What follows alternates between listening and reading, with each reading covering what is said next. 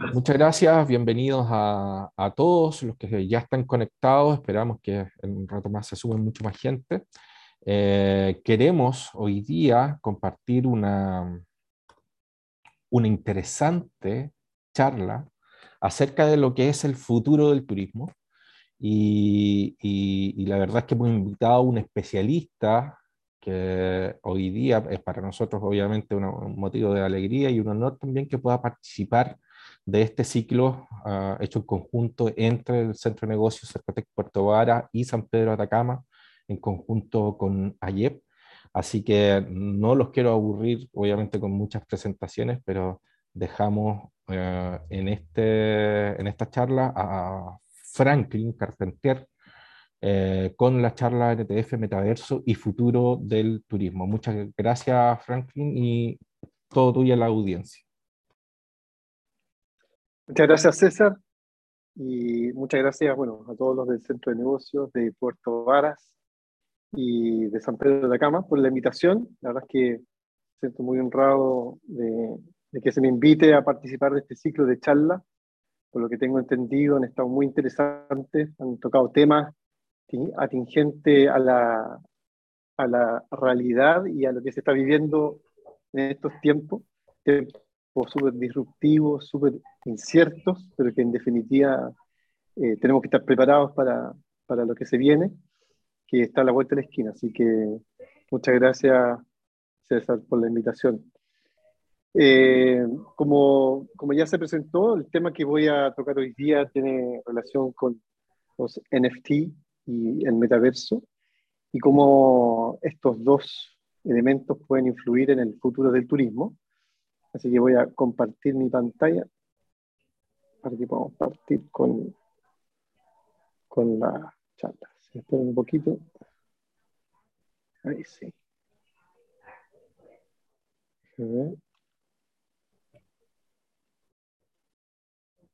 Perfecto. Bien, entonces, eh, antes de partir, me gustaría presentarme para quienes no me conocen. Eh, mi nombre es Franklin Carpenter, soy de Chile, pero vivo hace tres años en Barcelona.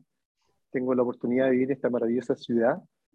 Y, pero antes de eso tuve una trayectoria que he querido resumir en estas imágenes. Sí, pues en la despedida. De, de la cual estoy muy agradecido por las distintas oportunidades que tuve de liderar eh, tanto a nivel de empresa como también a nivel de, de la educación a personas y, y, carreras en definitiva relacionadas con el turismo. Y, y, eso me permitió además de poder viajar por todo Chile, eh, de conocer gente increíble, de compartir con empresarios, con autoridades eh, y también fuera de Chile. Y la verdad es que toda esta experiencia eh, hoy día me, me, me, ha servido mucho para poder tener una mirada mucho más transversal e integral respecto eh, de la profesión, de la cual yo partí hace más de 20 años atrás y que hoy día lo estoy consolidando acá en esta ciudad y, estoy terminando un máster que de hecho mañana doy mi examen de, grado, así que estamos ahí terminando un, nuevo proceso y un nuevo peldaño en mi vida profesional. ¿Cuáles son los contenidos que vamos a tocar hoy día en, en esta presentación? Eh, vamos a ver algunos fundamentos y conceptos claves, ya que son necesarios de entender para poder eh, entrar en este nuevo mundo con algún conocimiento básico respecto de, de estos temas que, que, vamos a tocar, ya que son esto de los NFT y también un poco entrar en el mundo del metaverso. Eh, vamos a entender y ver qué son los NFT ¿ya? y cómo los NFT eh, hoy día están impactando el turismo. Vamos a entrar en el mundo del metaverso ¿ya? y entender un poco el pasado, presente y futuro y cómo el metaverso también puede beneficiar eh, a la actividad turística. Y vamos a terminar con unas reflexiones ¿ya? respecto de estos temas que vamos a estar tocando. Vamos a utilizar también, ya para hacer esto más interactivo, la idea es que ustedes puedan ir participando en algunos momentos con, con eh, su opinión ¿ya? Eh, respecto de, de, algunos de los temas que vamos a estar tocando. Y para eso yo los invito a que puedan acceder a esta página, ¿ya? que es ahaslide.com, y ahí ustedes tienen que ingresar eh, la sigla P de corta SP, ahaslide.com slash P de corta SP, para poder acceder ahí a las preguntas que tengo para ustedes. ¿Ok? Vamos, de hecho, a partir ya con una primera pregunta. Entonces voy a irme a la primera pregunta. Si ustedes me siguen ahí, si ustedes pueden ingresar al link que yo les acabo de enviar. Eh, pueden entonces contestar esta primera pregunta. Y la primera pregunta es bastante simple, pero me permite también eh, conocer qué opinión tienen ustedes respecto del futuro del turismo, un futuro no tan lejano además. La primera pregunta es, ¿cómo se imaginan el turismo en el año 2030? A veces tenemos eh, ciertas opiniones o ciertas ideas respecto de cómo va a ir evolucionando el turismo. Ciertamente ha cambiado y se han acelerado algunas cosas, pero eh, me gustaría conocer cuál es la opinión que ustedes tienen del turismo al 2030. Entonces, la idea es que ustedes puedan comentar ahí, que puedan escribir en sus pantallas, en sus computadores, en sus teléfonos, pueden conectarse desde cualquier medio dispositivo y, y responder la pregunta, ¿cómo se imaginan el turismo en el 2030? A ver si podemos ir conectando a las personas que están ahí. Hola Franklin, buenas tardes, ¿me escuchas? Sí, Hernán, ¿qué tal? Disculpa, disculpa que te interrumpa, lo que pasa es que el link que pusiste en pantalla no, no se puede pinchar. Si lo puedes enviar al chat sería buenísimo, por favor. Perfecto, vamos. Disculpa vamos la interrupción. Sí, no hay problema. Gracias. Slides de San Pedro. Ahí está. Ahora sí.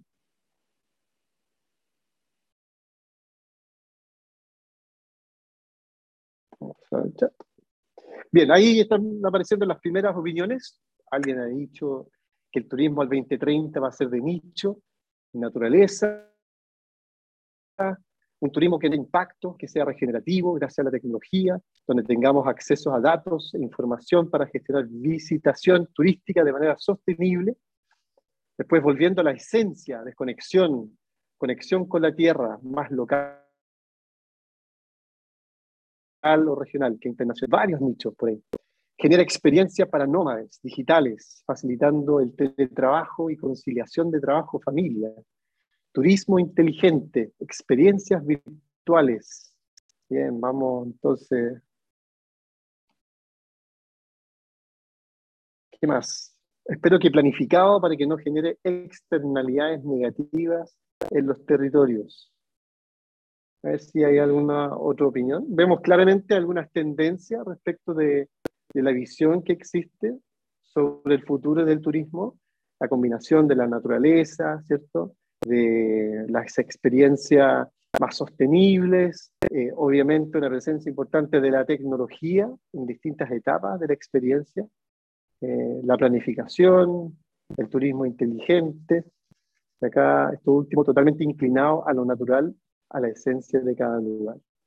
Perfecto, yo creo que con eso estamos con su regenerativo, circular y Perfecto. Bueno, esos conceptos entiendo que se han compartido. Eh, vamos, volvemos entonces. Perdón. Un momentito.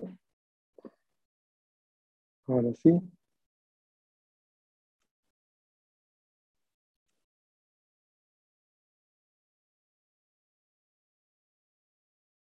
Pero Ahora sí.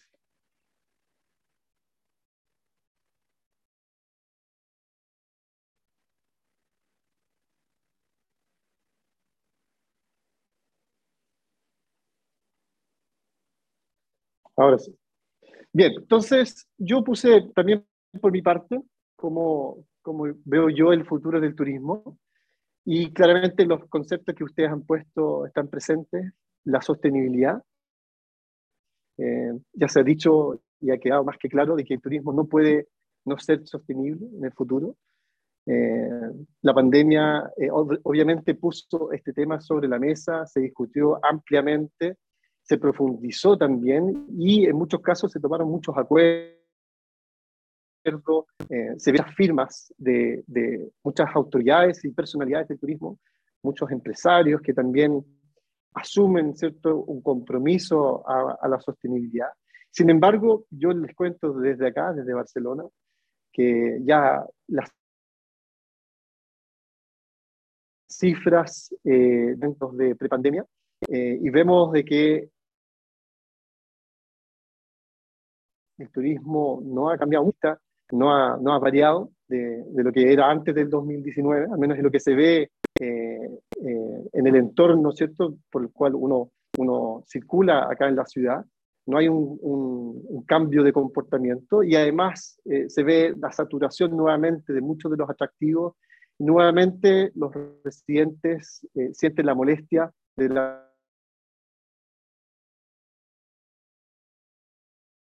presencia. Eh, entonces algo pasó ahí, ¿ya? Algo, algo pasó de que finalmente algunos de estos cambios que se esperaban no, no están tomando efecto. Entonces siento que es un, un momento de que hay que también recedieron por mucho tiempo y que eh, al parecer eh, no han quedado bien instalados porque aquí la autoridad tiene una responsabilidad y obviamente hay que tomar carta al asunto para que esto no se transforme en algo peor a futuro. Accesible, personalizado, claramente la personalización es algo que se viene muy fuerte, ya existe la personalización turística a través ¿cierto? de la tecnología, la inteligencia artificial, es mucho más posible poder eh, acercarse ¿cierto? A, a, los gustos y las preferencias, diseñar eh, una experiencia turística a la medida, a los gustos ¿cierto? de quienes viajan y quieren conocer los destinos de manera distinta. Innovador, la diversificación y la sofisticación de las experiencias turísticas también hace que sea más innovador Vemos que muchas empresas turísticas le han dado una vuelta a la tuerca y han pensado en cómo hacer las cosas distintas.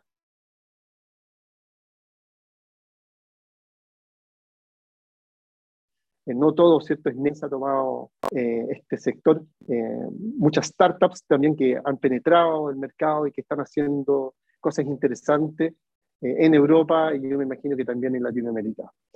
Y de disruptivo, bueno, mucho y mucho más por venir. Claramente la disrupción en este sector es algo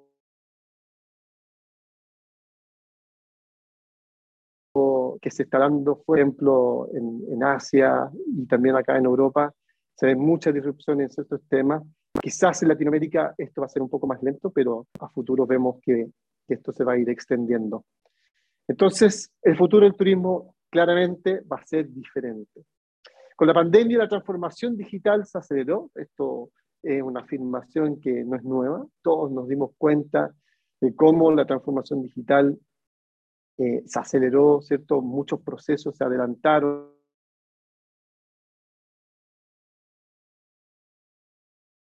muchas y nos adelantando para poder prepararse para este nuevo tiempo. El contactless, por ejemplo, eh, es un tema que, que fue muy importante, se discutió bastante durante la pandemia y muchos establecimientos hoteleros, por ejemplo, fueron incorporando tecnología que pudiese evitar ¿cierto? el contacto de los pasajeros con distintos elementos, eh, por ejemplo,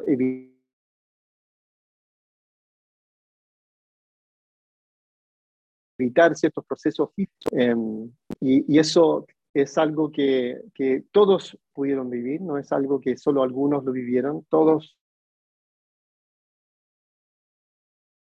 los empresarios enfrente, enfrentados ¿cierto? Por, por, la necesidad de incorporar nuevas tecnologías, de digitalizar sus procesos, de obviamente estar presente en, en, en el mundo virtual para que pudiesen ser eh, encontrados en las redes sociales eh, y así una serie de otras eh,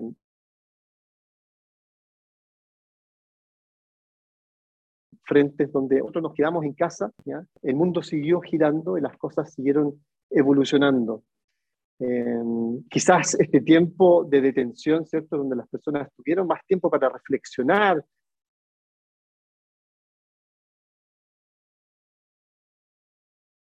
para pensar, y es eh, uno de los motivos por el cual estamos viviendo hoy día lo que está sucediendo en el entorno. ¿ya? Estos conceptos que vamos a ir analizando hoy día en gran parte se fueron acelerando justamente porque hubo más tiempo para avanzar en algunos desarrollos y que esos desarrollos se pudiesen eh, pilotear, prototipiar, para que pudiesen ya estar disponibles para su acceso y su implementación.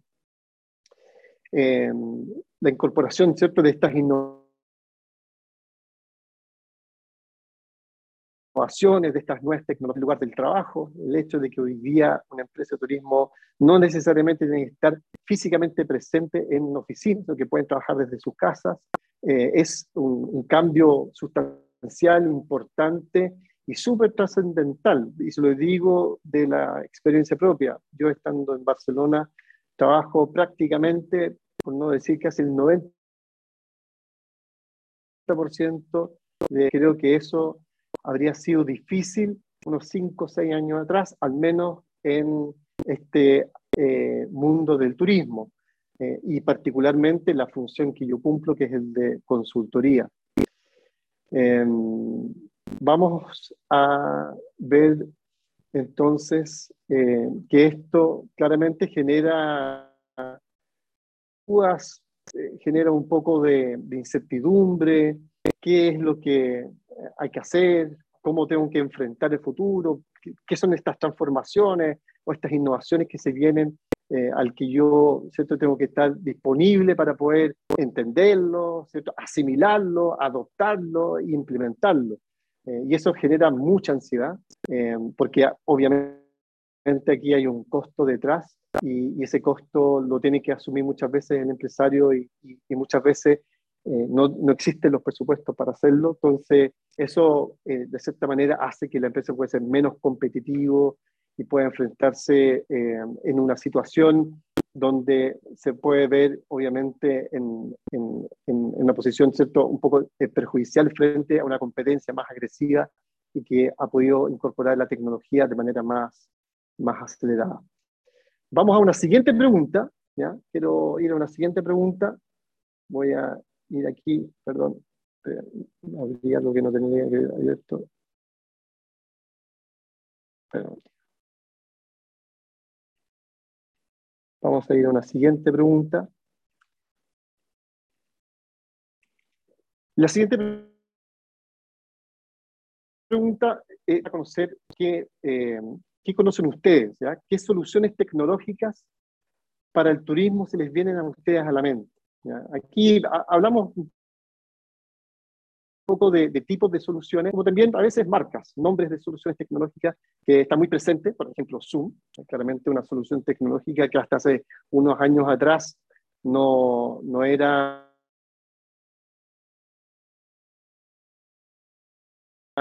algo tan común, ya prácticamente es una herramienta de uso diario. Y así hay otras soluciones que han ido apareciendo en el lugar del trabajo, que han ido eh, resolviendo eh, ciertos procesos o acelerando, mejorando o haciendo más eficiente el trabajo que, que en este caso un trabajador, un profesional de turismo tiene que realizar.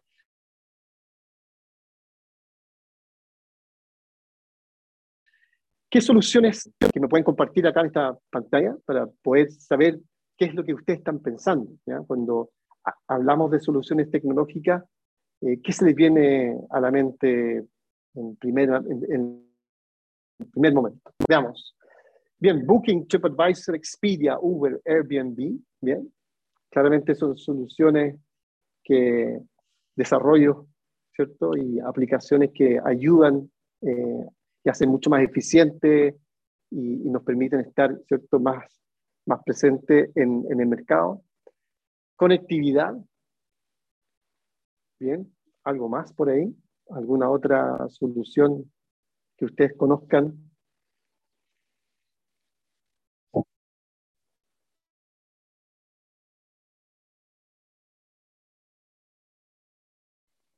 Perfecto. Bien. ¿Algo más? ¿Alguna otra solución? Mapas digitales. Perfecto. Traductores instantáneos, la virtualidad, redes sociales, las fotos. Bien. GPS. ¿Algo más? ¿Alguna otra solución? ¿Alguna herramienta a utilizar que han tenido que aprender a usarlo en este tiempo? Muchas herramientas colaborativas, por ejemplo, de trabajo en equipo como Trello. Eh, hay otras más también eh, que se han ido introduciendo, ¿cierto? Y, que quizás antes eh, eran herramientas que usaban otro tipo de empresas, pero que hoy día también se ha visto la posibilidad de que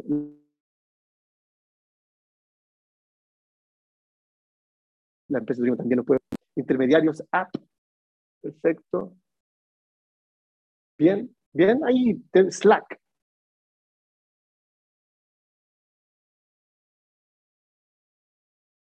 Perfecto, ahí, al igual que la verdad, perfecto. Bien. No sé si alguien más quiere compartir otra solución tecnológica que se les puede venir a la mente, que ustedes han usado, algo que han podido conocer o que quizás lo han escuchado y ven la potencialidad que tiene, pero, pero claro, quizás hay una brecha todavía para poder implementarlo o utilizar ese tipo de, solución. Si hay alguien por ahí que, que, tiene algo en particular, que lo comente. Si no, pasamos y volvemos a la... Bien, ahí apareció otro más, parece. Eh, virtualidad, monedas virtuales. Perfecto, las monedas virtuales, que algo de eso también vamos a, hablar. Bien, volvemos entonces a nuestra presentación.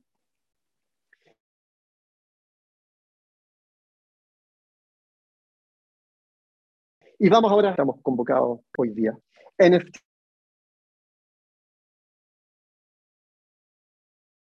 y el metaverso, que lo conversamos con César, que obviamente son súper interesantes, eh, quizás desconocidos aún, eh, y obviamente esto sucede porque están todavía en, etapas de desarrollo. La tecnología detrás de estas innovaciones todavía son incipientes o están más avanzados en, algunas áreas y quizás en el área del turismo todavía no, no, hemos visto mucho desarrollo y por lo mismo es algo desconocido. Entonces, eh, para poder quizás entrar en estos temas hay que conocer algunos conceptos claves, ¿ya? son varios los conceptos que en realidad uno debiese conocer y entender para poder, ¿cierto? quizás sacar mayor provecho de estas tecnologías que están apareciendo. Sin embargo, yo quise hacer una selección de cinco conceptos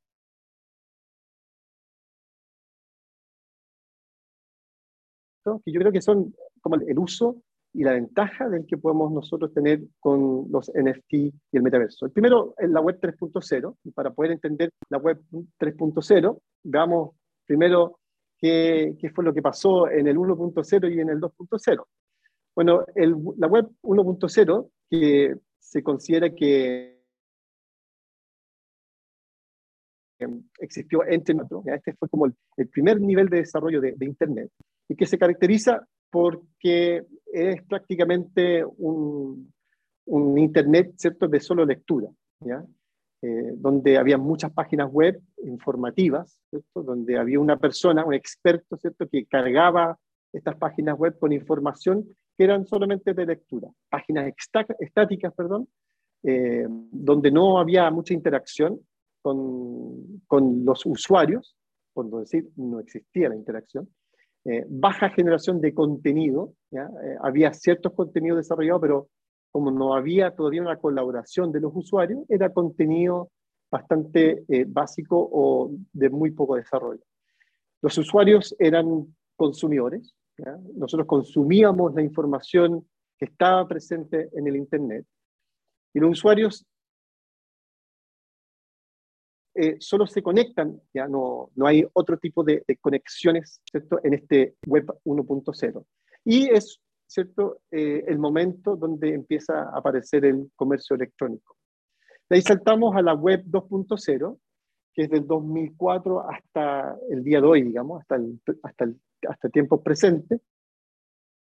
Y ahí es donde tenemos web de lectura y de escritura. Aquí más personas ¿cierto? empiezan a participar, a generar contenidos en, eh, el Internet, ¿cierto? Empiezan a aparecer los blogs, empiezan a aparecer las redes sociales. Eh, los usuarios no solamente lean, sino que también van publicando sus notas, ¿cierto? sus colaboraciones. Eh, está ¿cierto? este sentir de colaboración y también de compartir información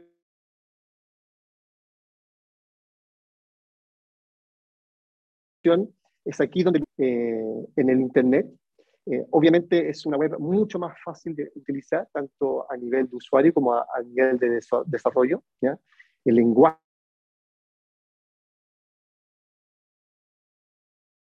¿cierto? de desarrollo de mucho más posible de que una persona común y corriente pueda diseñar su propia página web.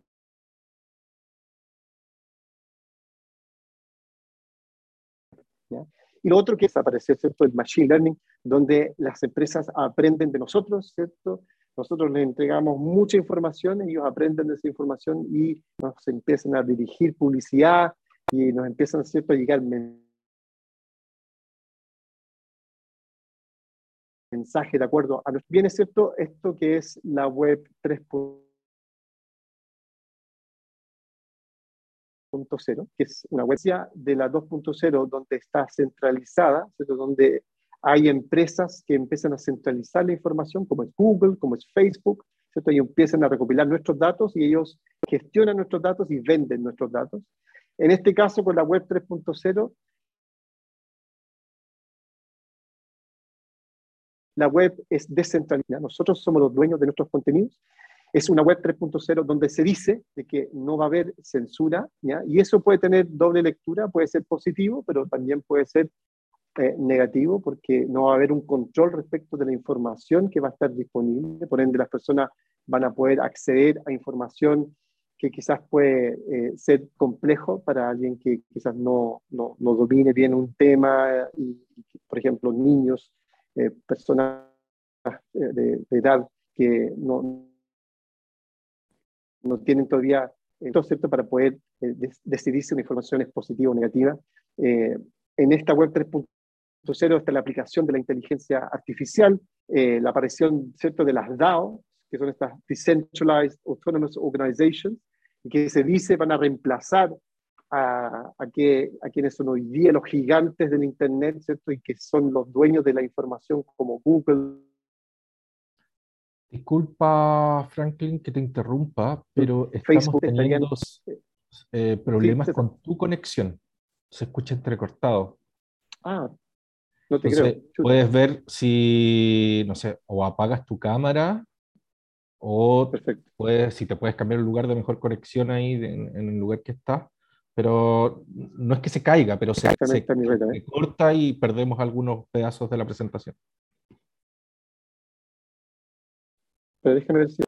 Ya, sí.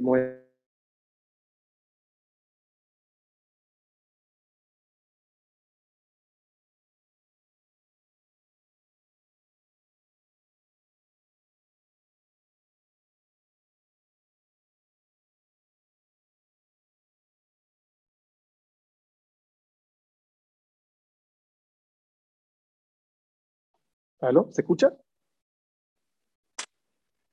Sí, se escucha bien. ¿Sí? ¿Sí? Ah, perfecto. Ya. Ahí está conectado a una red que es más lenta. Ahora sí.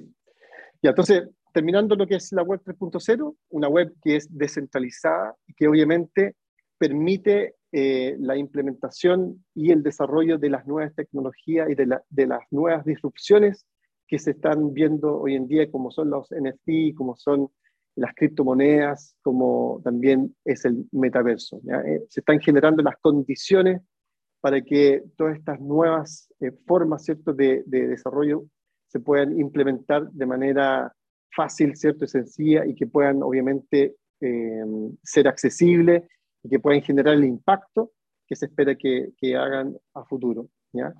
otro tema que, que es importante de la web 3.0 es que todo va a ser conectado, todo va a estar conectado, todo va a estar conectado, ¿cierto?, a, esta Internet, eh, y hablando de todo, todos los artefactos electrónicos, que esto ya lo hemos visto con el Internet of Things, eh, y todo va, va, también a ser tokenizado, ¿ya? y es un concepto que vamos a, a ver con, con, el tema de los NFT, ¿ya? la tokenización. Otro concepto también importante para poder entender el NFT y también lo que va a ser los metaversos es el blockchain, ¿ya? el blockchain que se traduce como la cadena de bloques y que es esta gran base de datos compartida entre muchas personas. ¿ya? Hay algunos que lo comparan con, con, un gran Excel, ¿cierto? un Excel 2.0, pero esto obviamente es mucho más complejo y mucho más seguro de lo que nosotros conocemos por, por el Excel. ¿ya? Es un libro ¿cierto? Un libro contable online para el registro de las operaciones de compra-venta, como también de otras transacciones. El blockchain se ha ido diversificando y ha ido entrando a distintas industrias, a distintas actividades. Por ende, hoy día blockchain no es solamente un lugar donde se puede hacer eh, transacciones de monedas digitales, sino que también se pueden registrar otro tipo de transacciones, eh, como por ejemplo llevar el registro de eh, la trazabilidad de los alimentos o, por ejemplo, eh, control de calidad de productos de, distinto origen, ¿cierto? Y que lleguen a su destino y se pueda acceder a toda la información detrás de ese producto.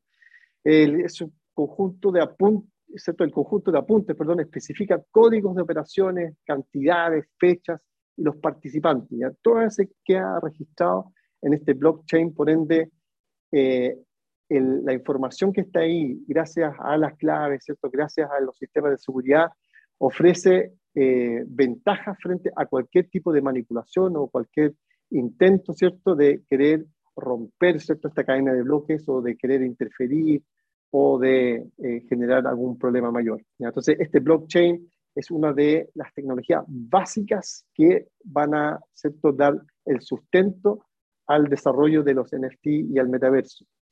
Y si uno habla de blockchain, también tiene que entender el concepto de Bitcoin porque los dos van de la mano. De hecho, el, primer ejemplo de lo que es la blockchain es el Bitcoin. Bitcoin eh, sale al mundo, ¿cierto?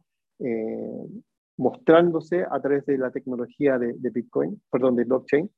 Bitcoin es y considerada la primera criptomoneda, ¿ya?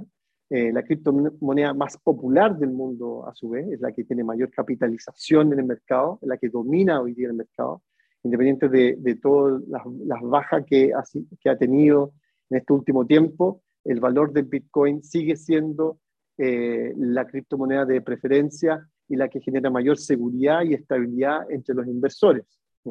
Y eso es porque eh, existe un suministro limitado de los bitcoins en el sistema. ¿ya? Hay un suministro limitado que es de 21 millones de bitcoins, los que se van minando cada cierto tiempo, se minan siempre, ¿cierto? Pero la última bitcoin dice que se va a minar el año 2145, por ende queda mucho tiempo todavía, pero se sabe desde ya el número de bitcoins que van a existir.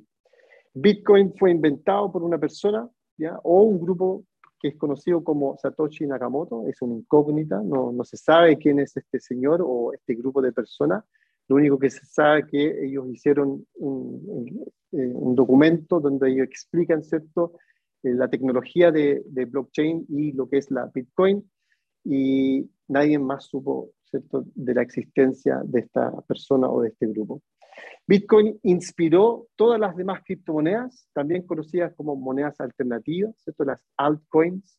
Bitcoin es la inspiración y es el fundamento para la creación de varias otras monedas que existen hoy día en el mercado.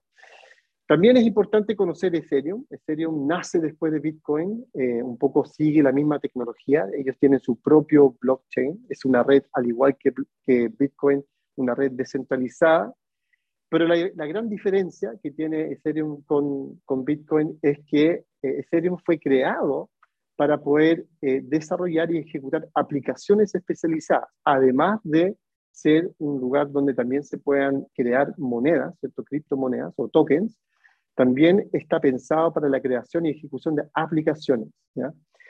Em, la moneda que es eh, de la red Ethereum, es el ETH, el ETH, y esta moneda es la segunda más popular después de Bitcoin, la segunda mayor eh, moneda ¿cierto? En, en, número de capitalizaciones, es eh, también una de las más fuertes que hoy día y más seguras también que están en el mercado y hay mucha expectativa por los futuros desarrollos de esta, de esta moneda. El Ethereum, y aquí las cosas que son interesantes de esta red es que permite el despliegue de contratos inteligentes, ¿ya? los smart contracts, y de estas aplicaciones descentralizadas o dApps, como se llaman. ¿ya? Estas dApps se construyen y se ejecutan sin ningún tiempo de inactividad, fraude, control o interferencia de un tercero. ¿ya? Eh, no hay una persona detrás ¿cierto? del uso de la aplicación, sino que esta aplicación se sube a la red de Ethereum, ya queda en esta red descentralizada, eh, se ingresan eh, instrucciones ya respecto de su uso y de cómo toma las decisiones y eso funciona en tiempo real. No hay una persona detrás de eso tomando decisiones o aprobando o, generando ¿cierto? las acciones que, que, tiene, digamos, la, la, la, aplicación. Y eso es lo interesante y hoy día hay muchas aplicaciones que están migrando a esta red Ethereum. Ethereum viene completo con su propio lenguaje de programación y que se ejecuta en su blockchain y permite, como les comenté antes, a los desarrolladores construir y ejecutar aplicaciones distribuidas. ¿ya? De este Ethereum nacen ¿cierto? estas smart contracts, que son estos contratos inteligentes, eh, que son contratos digitales eh, y que eh, están almacenados en la blockchain, en este caso de la red de Ethereum, y que se van ejecutando automáticamente. ¿ya? Como les comenté antes, no son ejecutados por personas, ¿ya? no hay un departamento o una persona detrás de eso, sino que es todo automatizado se utilizan hoy en día para automatizar la ejecución de acuerdos. Por ejemplo, eh, algunas compañías de seguro están implementando las smart contracts para sus seguros. Eh, entonces, de esta manera, los que participan ¿cierto? De, de, estos contratos tienen la seguridad de que el resultado no va a tener la intervención de un tercero. Y cuando ocurre eh, una orden, ¿cierto? O una instrucción, eso se ejecuta automáticamente, no tiene que esperar el visto bueno de un supervisor, por ejemplo.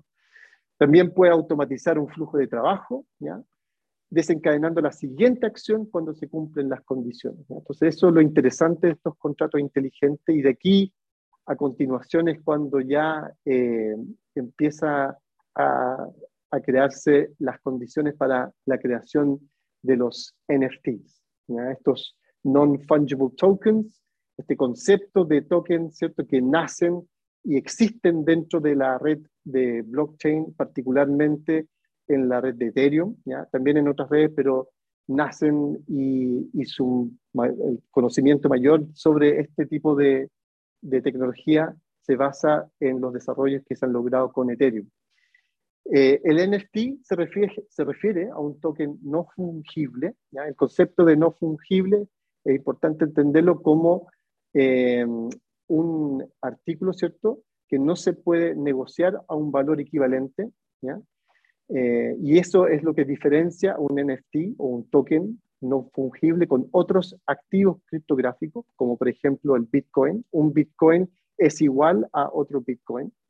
No, no es fungible, por ende un token no fungible no puede ser igual a otro. Un NFT es un activo digital, es un token criptográfico que existe en el blockchain y que no puede ser duplicado. La mayoría de las primeras transacciones de NFT y que seguramente ustedes han escuchado se han asociado, se han asociado al mundo del arte, ¿ya? archivos musicales, eh, incluso a, tweets, ¿cierto? Y que estos se han ido vendiendo a través de distintas plataformas, principalmente eh, OpenSea, que es una plataforma donde tú puedes subir, crear tu propio NFT, donde también puedes comprarlo. uno de los primeros NFT que se vendieron, que es la imagen que ustedes ven ahí en la pantalla, que es el primer tweet que fue enviado por Jack Dorsey, ¿cierto? el fundador de Twitter. Ese tweet fue comprado por Silna Stavi por 2.9 millones de dólares, ¿ya? una locura de precio. Eh, y hace poco tiempo atrás, Sina trató de vender revender su, su compra, ¿cierto? Este NFT, este primer tweet, eh, pero lamentablemente no logró recaudar eh, la suma que él buscaba, digamos. Él, intentó vender este NFT en cerca de 56 millones de dólares, o, claro, 56 millones de dólares, pero cuando se llevó a subasta, solo logró eh, una, una, una, una apuesta de 700 dólares. Entonces, él congeló la venta. Entonces, claro, fue un, fue un escándalo, fue un poco eh, lo que no debería hacerse, eh, pero también eso demuestra un poco lo nuevo, lo incipiente que todavía son los NFT, donde se genera mucha especulación, los precios son una locura, como por ejemplo este cuadro que ustedes ven ahí, que no se ve claramente de qué trata, pero es eh, un collage de los primeros 5.000 días de trabajos artísticos digitales de este señor Mike Winkelmann y que él los subía de manera gratuita a Internet. Y con esto de los NFT, él decidió hacer un collage de todas sus creaciones digitales, artísticas, y logró vender ese collage por 69 millones de dólares. Entonces imagínense la cantidad de dinero que eso significa por un desarrollo que, claro, eh, uno dice, bueno, eh, yo puedo sacar una foto de eso y puedo decir que también tengo el mismo collage. Pero claro, eh, un poco la tecnología y lo que está detrás del NFT, que es cómo yo puedo crear, ¿cierto?, algo único con un sello digital. Eso es el concepto detrás de estos NFT, que es la nueva forma de certificar que alguien es dueño de algo. Y ahí es como cuando uno empieza a pensar, bueno, ¿cómo estos NFT los puedo traspasar, ¿cierto? Y, ver el provecho o cuál es la oportunidad que existe eh, para el turismo. Si hasta hoy lo que hemos visto de que se han ido creando estos cuadros artísticos, algunos muy extraños, que han logrado cifras exorbitantes eh, y que obviamente vas creando un poco de, de preocupación, eh, de, de, pensar que esto es algo muy riesgoso y que eventualmente va a ser una estafa.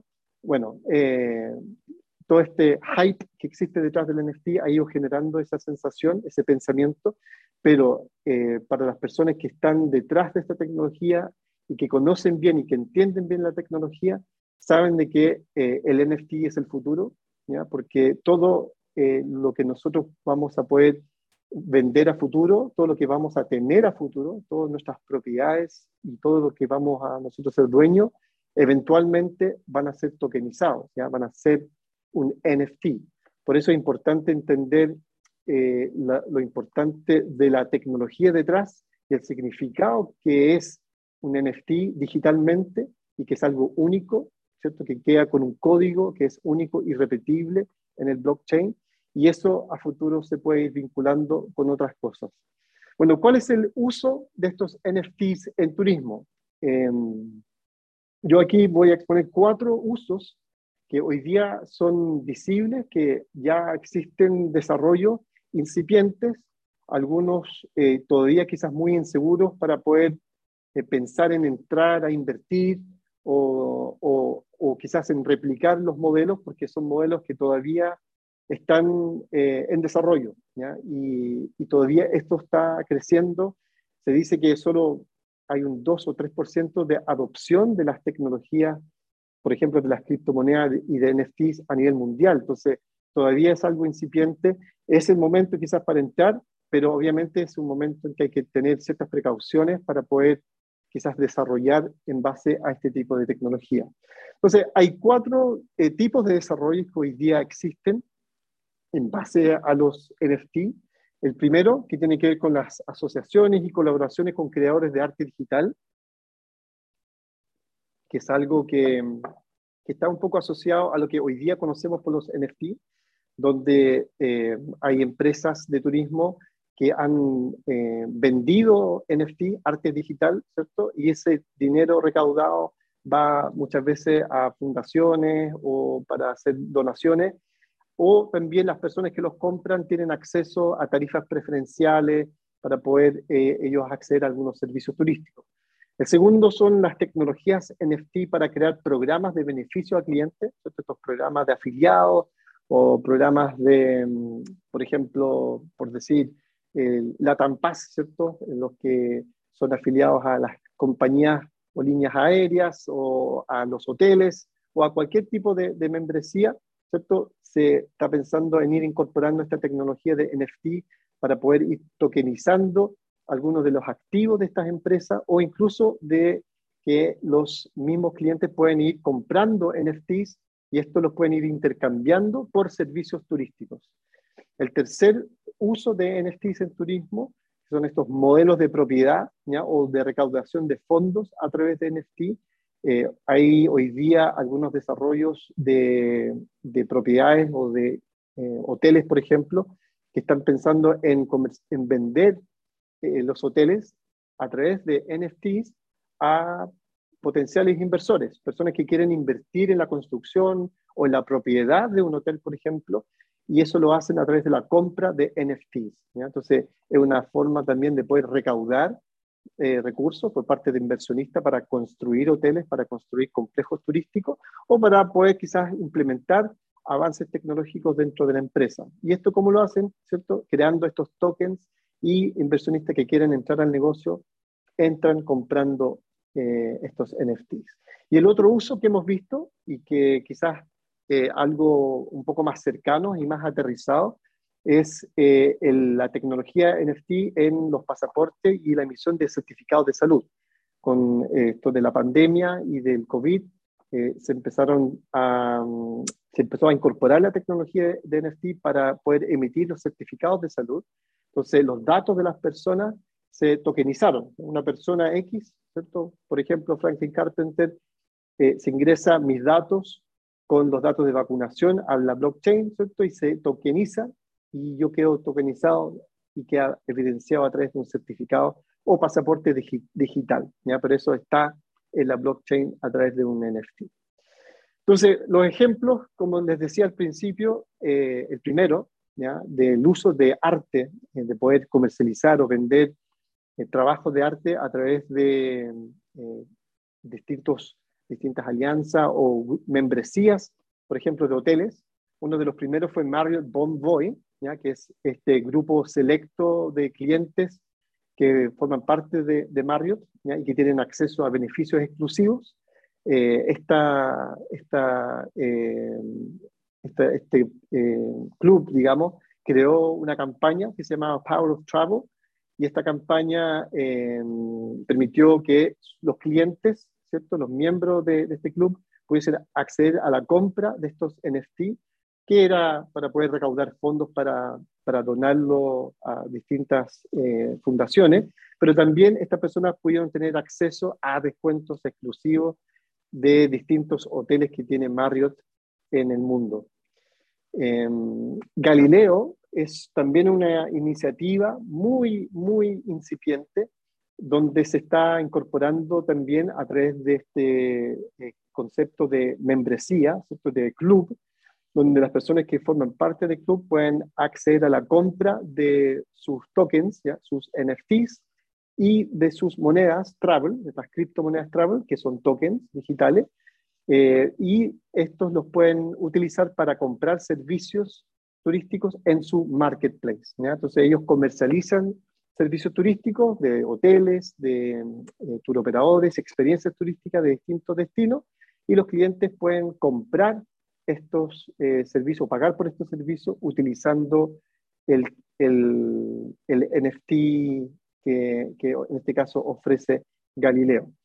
¿Cuál es el enganche que hace Galileo para sus clientes? Es que al acceder al marketplace a través de sus NFTs, ellos obtienen mejores descuentos, eh, obtienen a veces viajes gratis o viajes o experiencias exclusivas para quienes lo utilizan, o sea, quienes compran utilizando los NFTs. Otra, otro ejemplo eh, de uso de NFTs es Cristavaya. ¿ya? Cristavaya es una empresa asiática que hoy día está eh, tokenizando distintas experiencias turísticas y servicios turísticos a través de su marketplace.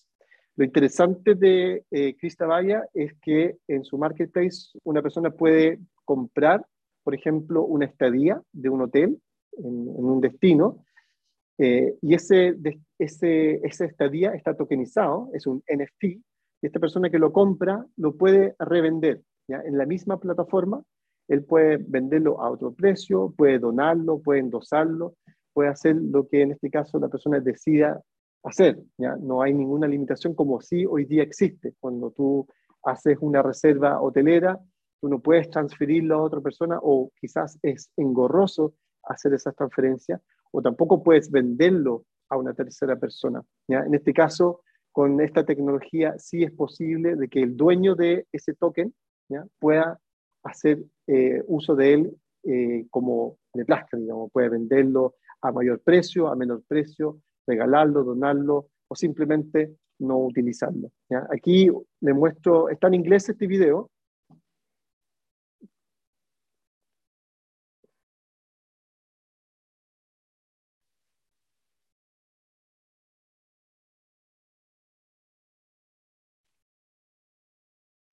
¿No se escucha el sonido, Franklin? Ah, no se escucha el sonido. Bueno, este es el video em, de Crista Vaya, donde ellos están explicando de que eh, es una solución que le ofrece a sus clientes poder comprar em, una estadía, pagar por una estadía a través de eh, criptomonedas o a través de dinero fiat. Y esa compra, ¿cierto?, de esa estadía es un NFT y eso después ellos lo pueden comercializar, lo pueden publicar en la misma plataforma y venderlo a otra persona en el mismo precio o en otro precio. Entonces, ahí lo que están mostrando es la plataforma que ellos ya tienen habilitado, eh, su marketplace.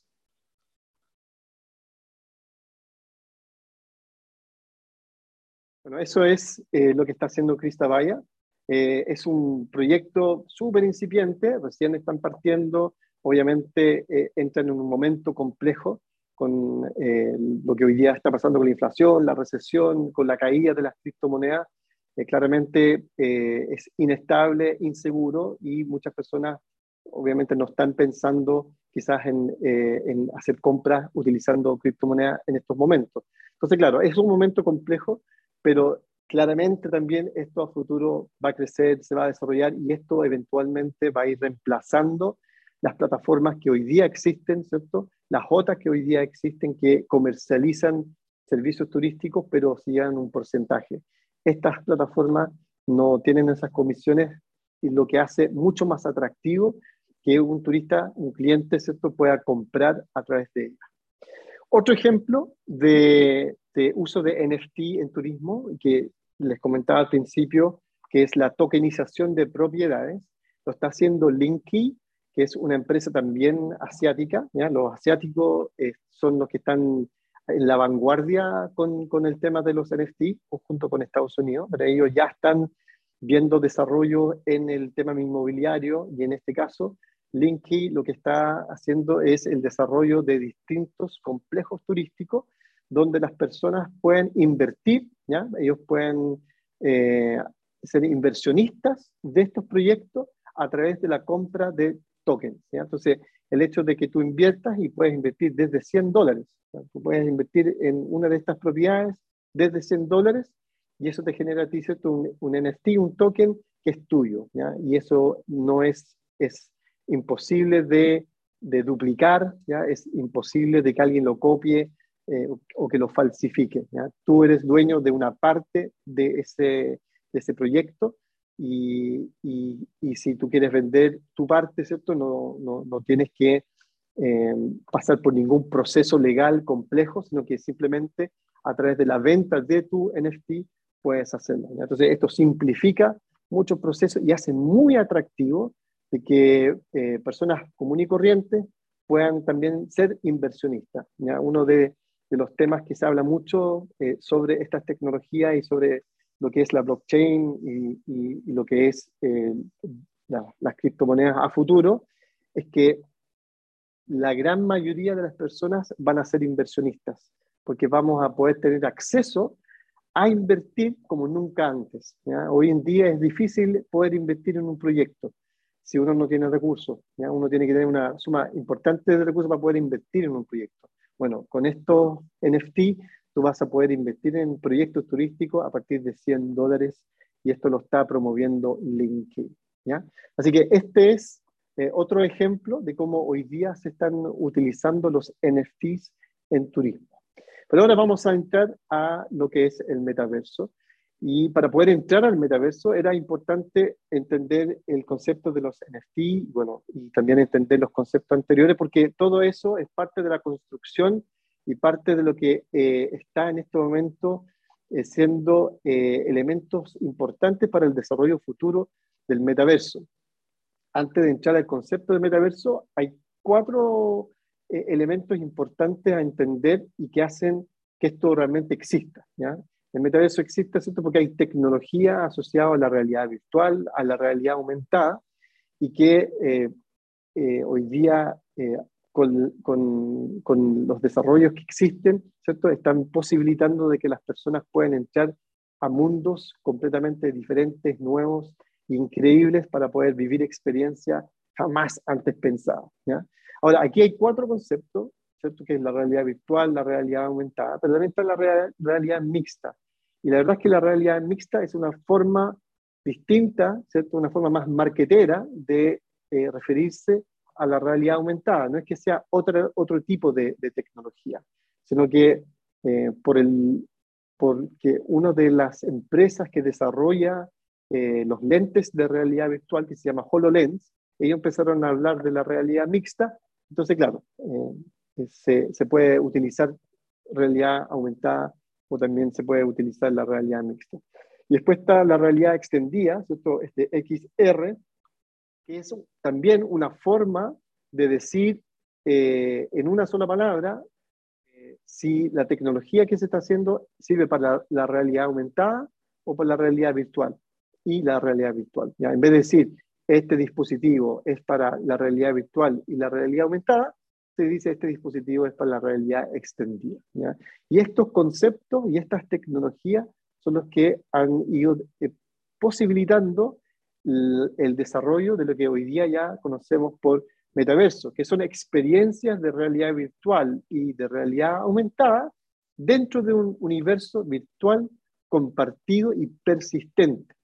Ahora, ¿cómo puede definirse el metaverso? Ahí yo les di una definición de, de, lo que se, de lo que se entiende por metaverso, pero también hay otras formas de poder entender lo que es el metaverso, eh, o otras definiciones. Esta es una de, de Darren Tsui, ¿ya? que es el CEO de Together Labs.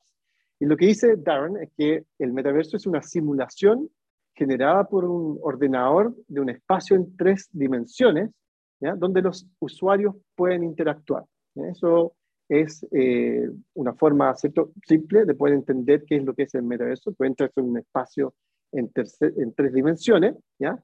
Con la particularidad de que tú puedes ir interactuando con, con, objetos o con otras personas. Ahora, lo que en este caso Darren dice es que el metaverso requiere de tres atributos clave. ¿ya? Lo primero es la presencia, que es la identidad. Uno para poder estar en el metaverso tiene que tener una identidad, tiene que estar presente físicamente, pero virtualmente. Eh, lo otro es, es, que tiene que ser persistente, Y que se refiere a la continuidad del universo o del metaverso, y que no sea algo que se va reiniciando cada vez que uno entra, sino que yo entro hoy día y si vuelvo a entrar mañana, eh, el tiempo que, se, que transcurre entre el primer ingreso y el segundo eh, sea continuo. Siguen pasando cosas en ese, en ese metaverso. Y el tercero es que es compartido. ¿ya? Ese es otro atributo clave que tiene que tener el metaverso y que hace referencia a la interacción múltiple. Tiene que existir una interacción con objetos, ¿ya? objetos que pueden ser, digamos, de, de cualquier índole, pero también interacción con personas, que no necesariamente sean personas que nosotros conocemos, ¿ya? pueden ser avatares eh, de personas ¿cierto? de distinto origen, ¿cierto? de distintos países, o pueden ser amigos nuestros que no los reconocemos en el metaverso porque eligieron un avatar quizás diferente. Y el otro, otra definición, que es el metaverso es Internet, ¿ya? Eh, pero también es una colección espacial de entornos virtuales impulsada por un motor de juego.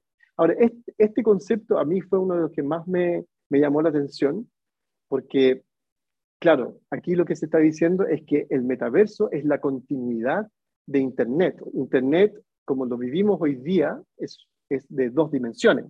Nosotros no entramos al Internet, jugamos juegos interactivos donde conversamos con personas de distintos lugares del mundo, como por ejemplo ahora Zoom, ¿cierto? Es en 2D, estamos conectados de distintos lugares, eh, pero no podemos entrar a un espacio. Entonces, eh, el metaverso, eh, en este caso, estaría siendo la continuación del Internet, donde nosotros vamos a poder entrar a esos espacios que hoy día no podemos entrar. Y eso es lo revolucionario de, que, de lo que puede ser el metaverso a futuro. ¿ya? Y ahí este señor Doug Thompson establece cuatro pilares importantes eh, sobre el cual ¿cierto? se está construyendo el metaverso, el spatial computing, ¿cierto? que es esta interfaz en tres dimensiones, los game engines, los eh, ambientes virtuales y las economías virtuales y los NFT. Porque una de las particularidades que también tiene el metaverso, que va a ser un espacio donde nosotros también vamos a poder, ¿cierto?, hacer intercambios y transacciones comerciales, donde vamos a poder vender y vamos a poder comprar cosas, ¿ya? Y esto, ¿cómo los vamos a pagar? A través de las criptomonedas y también a través de los NFTs, a través de los tokens. Y este último concepto del término de metaverso, que también lo encuentro interesante, y, verlo en perspectiva de los dos anteriores, donde habla del término metaverso como una metáfora para intentar explicar la siguiente evolución de Internet, que es lo que estaba comentando anteriormente. El metaverso es una nueva evolución de Internet que incorpora una generación sin precedentes de parámetros inmersivos en usabilidad, interacción, trazabilidad y modelos de negocios. Entonces, todo ese conjunto de conceptos, ¿cierto? De contextos eh, que hoy día a través de la tecnología se están desarrollando para que nosotros podamos eh, incorporarnos ¿cierto? y entrar eh, a ellos y vivirlo de, una manera diferente.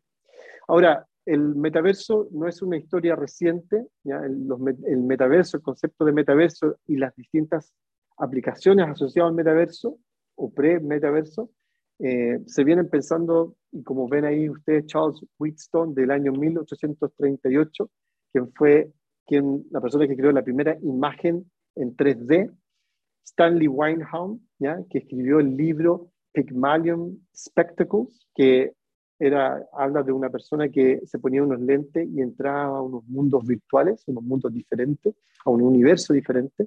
Y Neil Stevenson, que en el año 1982 utilizó por primera vez el concepto de metaverso en el libro de Snow Crash. Entonces, a través de la imaginación, las personas ya hace prácticamente 200 años atrás estaban pensando en esta posibilidad de que las personas pudiesen entrar en mundos virtuales y que a través de la tecnología íbamos a poder interactuar con otras personas y íbamos a poder quizás vivir cosas inimaginables.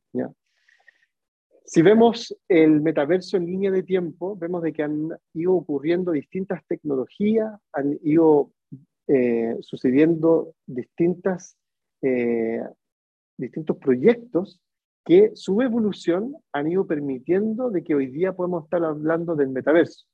Hay varias de los, varios desarrollos que se ven en esta línea de tiempo que seguramente ustedes conocen, han, han quizás jugados en ellos, como el caso, por ejemplo, de Second Life o de Roblox, eh, que son eh, aplicaciones, ¿cierto? desarrollos donde ya se está viendo esta capacidad de poder interactuar con otras personas y de ir adoptando, ¿cierto? Eh, distintas actividades en mundos virtuales. Y la asociatividad que también existe con otras tecnologías y como las otras tecnologías como el blockchain, ¿cierto? Como em, el Bitcoin, como dice aquí, de DAOs eh, y otras aplicaciones NFTs, Ethereum, todo esto tiene relación y todo va eh, conjugando y congeniando para ir evolucionando a lo que nosotros vamos a ver durante los próximos años como el metaverso. Ahora, quizás la mejor eh, visualización de lo que podría llegar a ser el metaverso eh, lo hemos podido ver en esta película que hizo Steven Spielberg, ¿ya? que es esta película Ready Player One, No sé si ustedes vieron esta película, pero es una película donde se evidencia ¿cierto? esta posibilidad de poder entrar en un mundo virtual. Aquí yo les voy a dejar las imágenes porque ustedes no están escuchando seguramente, pero estas son imágenes de la película donde este chico vive ¿cierto? en el año 2045 y, y él eh, parte de su vida ¿cierto? lo dedica para poder entrar a este, este universo paralelo, ¿cierto? a este universo virtual que en esta película se llamaba el Oasis. Y si ustedes se fijan, esta persona se va conectando distintas eh, eh, aplicaciones, ¿cierto? va poniéndose distintos accesorios que eventualmente también van a ser necesarios para que nosotros podamos tener esta interacción en los mundos virtuales, ¿ya? para poder tener esta inmersión total en lo que va a ser el metaverso, vamos a tener que utilizar guantes, cascos, lentes, eh, audífonos, vamos a tener que quizás tener este piso, como muestra aquí este chico, para poder mover, ¿cierto? correr, saltar, ¿ya? Toda, esta, indumentaria y accesorio que es necesario para poder acceder. Bueno, aquí nuestro protagonista entra al mundo oasis y aquí el oasis es lo que en la película es el metaverso. Lo interesante y uno de los conceptos eh, que se habla en la película, que,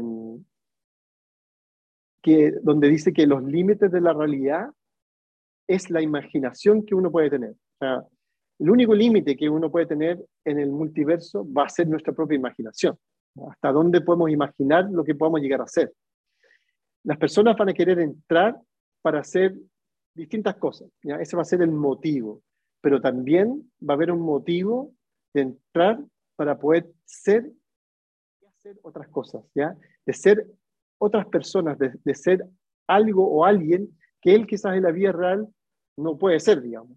O, no tiene cómo puede llegar a, vivir la vida que puede quizás vivir en un mundo virtual. ¿ya? Entonces, toda esta virtualidad que se visualiza en esta película, sin duda es una inspiración y muestra un poco cómo podría ser. Nadie dice que esto va a ser así y esto es el, multiverso, pero claramente eh, estamos hablando de que los desarrollos que se están haciendo hoy día un poco invitan a esto, a, poder interactuar y a poder relacionarse en un mundo totalmente diferente y donde uno va a poder hacer distintas cosas. Ahora, ¿cómo vemos el metaverso en turismo?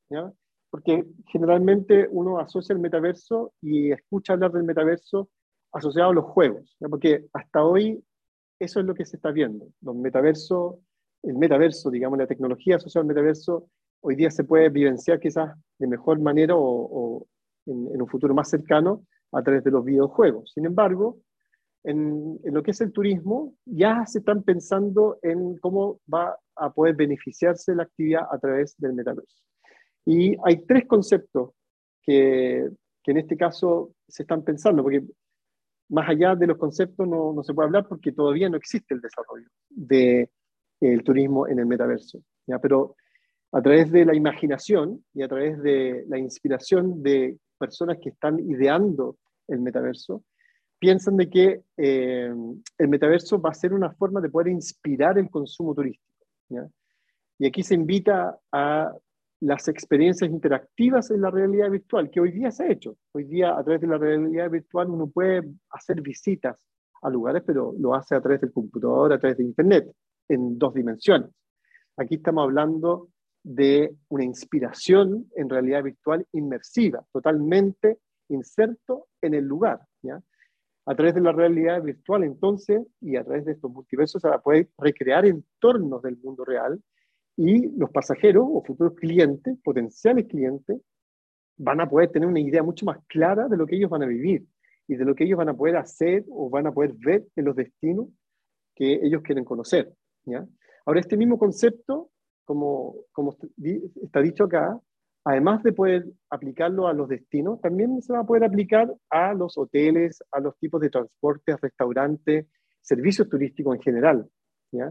Eh, a través de la realidad virtual se va a poder ayudar o facilitar a que los huéspedes o clientes puedan comprender y puedan conocer cuál puede ser la experiencia que va a poder vivir en un establecimiento o cuánto tiempo va a durar un viaje, como, como por ejemplo un, trayecto eh, entre una ciudad y un atractivo turístico, o, qué va a poder ver o vivenciar durante ese trayecto. Distintas formas de poder convencer, ¿cierto? Y de poder hacer marketing eh, de nuestro destino y de nuestros servicios. Eh, claramente el metaverso va a ser una oportunidad. Entonces, el, el poder inspirar el consumo turístico nos va a poder ayudar, poder conseguir la reserva o la compra por parte de ese potencial cliente. Lo otro es, y también asociado a lo primero, que es mejorar la experiencia de la reserva.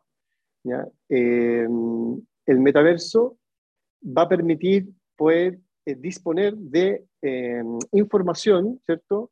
Y también de quizás elementos que son difíciles de replicar en el formato actual que tenemos nosotros, que es el de dos dimensiones, a través de la pantalla del computador. Eh, a través ¿cierto? del metaverso vamos a poder también llevar eh, en un viaje a los turistas para que ellos puedan reservar su experiencia o su viaje o sus vacaciones de una manera mucho más inmersiva, pero también quizás mucho más satisfactoria, placentera y quizás de mayor impacto. ¿ya? Podemos generar cierta experiencia de alto impacto para que ellos finalmente puedan ¿cierto? decidir por un destino. Por ejemplo, si nosotros somos capaces de generar ¿cierto? estas realidades, estos mundos virtuales de nuestro país, de Chile, de los distintos destinos de Chile, donde las personas de otros países puedan visitar algunos de los atractivos y podemos eh, generar ¿cierto? ciertas sensaciones, emociones para que ellos decidan finalmente por, eh, decidan por viajar a Chile. Y esto mismo es aplicable para los servicios turísticos, hoteles, restaurantes, distintos tipos de establecimientos que ellos conozcan las instalaciones, conozcan los tipos de habitaciones, conozcan los servicios que puede tener un hotel. Eh, lo mismo las agencias de viaje, qué tipo de servicio, qué tipo de eh, actividades ofrece o qué tipo de experiencia o para qué tipo de perfiles ellos ofrecen sus experiencias. distintas formas de poder eh, aplicar ciertas estas tecnologías pensando en captar el interés de los turistas. Y lo último, que es el aumentar el volumen de las reservas, ¿ya? a través ¿cierto? de la inspiración, ¿cierto? de generarle mejores condiciones para poder reservar. Eso claramente va a permitir la posibilidad de aumentar el volumen de las reservas de hotel, ¿cierto? De, de pasaje aéreo, de los restaurantes, de cualquier tipo de servicio turístico de un destino. Vamos a poder convencer a, esos potenciales clientes de todas las vivencias que va a poder tener esta persona al momento de llegar, ¿cierto? Y de visitar un destino en particular. ¿Cómo esto se va a desarrollar? Bueno, la verdad es que esta tecnología todavía está en desarrollo, todavía no es posible hacer esto eh, a modo de o a nivel de poder llevarlo quizás a un destino turístico. Quizás esto ya se está haciendo y estoy más que seguro que en, en China eh, ya se pueden estar viendo quizás algunos pilotos respecto de destinos turísticos que están en mundos o realidades virtuales. Pero en el caso de Chile, quizás vamos a tener que esperar un poco más de tiempo. Bien. Eh, entonces, la pregunta es, ¿qué debo hacer? Y, lo que se pregunta eh, quizás un empresario, un emprendedor, un, un gestor de destino, eh, un profesional de turismo respecto de estas tecnologías. ¿Qué es lo que finalmente a través del nuevo conocimiento que uno puede adquirir de estas tecnologías, qué debo hacer? Eh, tengo que comprarme el equipamiento, me tengo que comprar los lentes, los guantes, el casco, me tengo que comprar eh, los sensores, debo crear un, un, mundo virtual para mi empresa, para mi destino es fácil tomar decisiones y equivocarse porque como esto es tan incipiente, tan nuevo, no sabemos lo que va a pasar. Entonces, hay que detenerse y hay que ver qué, qué desarrollos se van a hacer de aquí a unos años más en otros destinos para poder pensar en qué podemos hacer en Chile. Lo que no significa que hay que quedarse esperando sentados sin hacer nada. Obviamente hay que ir avanzando con la implementación de otras tecnologías, hay que prepararse con los NFT, con las criptomonedas, hay que ver de qué manera el blockchain puede ser de mayor provecho para el desarrollo turístico de los destinos. y así estar con los fundamentos listos para posteriormente, cuando ya la tecnología del metaverso esté listo, eh, un destino, una empresa ya pueda entrar con un buen porcentaje de la tecnología ya implementada. Ahora, algunas de las reflexiones respecto del metaverso es que, y ya se lo comenté, estamos muy lejos todavía de poder conectarnos todos en el llamado metaverso. Todavía esto está reducido a ciertas actividades, a ciertos grupos, eh, a, ciertas, a ciertos sectores de la economía. Eventualmente, el turismo podría ser uno de los sectores que podría desarrollarse antes que otros, pero eso está por verse. Eh, está todo por desarrollar. Eh, y, y, y, si no tenemos claro qué tecnología se va a necesitar, entonces la verdad es que no, no podemos tomar decisiones de esa categoría o, o, de ese tipo todavía. Para además implementar esta, esta tecnología, eh, se necesita de una conectividad y una velocidad que lamentablemente muchos destinos turísticos no tienen, y muchas empresas que están en, en algunos destinos no los tienen todavía. Además de esa conexión rápida de Internet, que claro, puede ser el, este, ¿cómo se llama? La red 5.0, quizás va a ser la 6.0, no lo sabemos, se, se, requiere de una buena estabilidad, ¿ya? Y por sobre eso, la latencia tiene que ser muy baja, ¿ya? El uso de los lentes, esto para la realidad virtual, uno de los temas que es complejo y hace que la experiencia sea buena o mala, es el tema de la latencia. Si tenemos una alta latencia, la verdad que la experiencia es horrorosa. Si la latencia es baja, entonces claro, ahí sí es una experiencia mucho más inmersiva y mucho más real. ¿ya? Existe también una barrera generacional. Las generaciones que quizás tienen los recursos para invertir en esta tecnología no están dispuestos o no están interesados. Las generaciones más jóvenes son los que están más interesados y son los que están más dispuestos o más predispuestos a usar esta tecnología y quizás a vivir estas experiencias. Entonces, esta barrera generacional obviamente va a retrasar este proceso de ir eh, incorporando el concepto de metaverso en el día a día. Las posibilidades de monetización ¿ya? todavía no son ciertas, ¿ya? todavía es algo inseguro, es inestable, es riesgoso. Entonces, invertir o generar eh, transacciones eh, virtuales todavía no, no, es algo que eh, es recomendable. Si yo, por ejemplo, tokenizo mis servicios turísticos y los ofrezco en criptomoneda, bueno, si me pagan una criptomoneda que al día siguiente baja un 40%, claramente eso es perjudicial y mi negocio se puede ir a la quiebra. Entonces, todavía hay que ir piano piano, ya con cuidado. Lo otro es que Facebook eh, quiere tener control del sistema operativo. ¿ya? Eh, ustedes seguramente vieron el lanzamiento de Meta y, y todos los avances que está teniendo Facebook en esto. Y claro, Facebook está compitiendo hoy día con Microsoft y quieren ser, como fue en su tiempo Microsoft con Windows, ¿cierto? que eh, cuando Microsoft lanza Windows, todo el mundo prácticamente conecta su computador a Windows y aprende a usar Windows. Bueno, Facebook lo que quiere es que el metaverso sea de Facebook, pero no sé si nosotros vamos a estar dispuestos a entregarle nuestros datos y más allá de nuestros datos a Facebook. De hecho, eso debería ir cambiando. Y lo último, la sobreestimulación sensorial es claramente un problema. el, estar inmerso en una realidad virtual por mucho tiempo genera una sobreestimulación que muchas personas no son capaces de aguantar. Entonces, claramente no, no, no, no es una tecnología que todavía nosotros como seres humanos estamos eh, capacitados ni preparados para poder eh, estar inmersos por mucho tiempo. Entonces, para ir cerrando,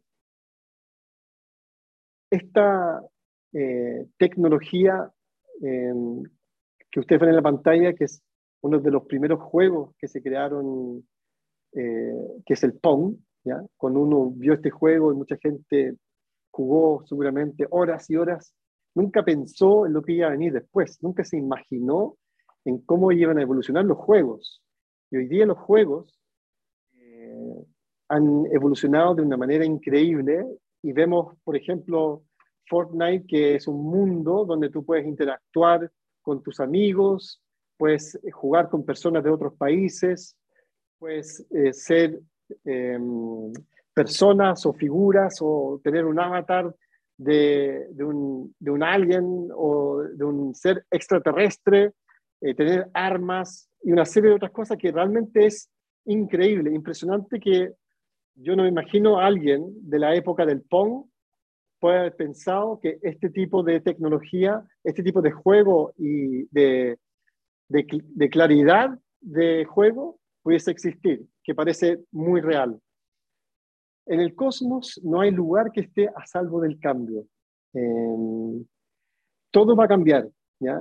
Eh, así como le mostré estos juegos que, que, ha cambiado en el tiempo y hemos ido viendo cómo ha ido evolucionando, lo que nosotros conocemos por realidad virtual, realidad aumentada y metaverso, sin duda, de aquí a 10, 20 años, va a ser algo impresionante que nos va a dejar boca abierto y que espero nos invite, nos convoque a poder incorporarnos y a incorporarlo dentro de nuestra actividad y que el turismo se pueda ver beneficiado de esto.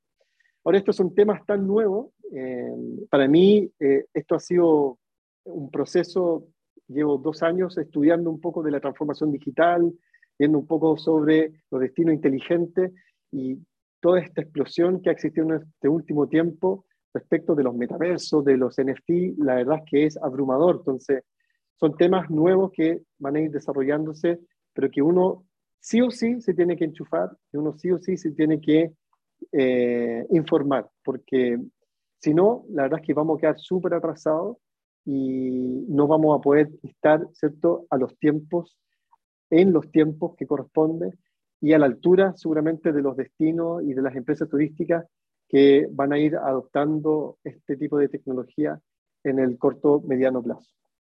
Así que eso, muchas gracias a todos eh, los participantes. No sé si tienen preguntas, consultas. Oye, muchas gracias. Eran muchos temas. Tratar de sintetizarlo todo era complejo, pero, pero bueno, algo se hizo.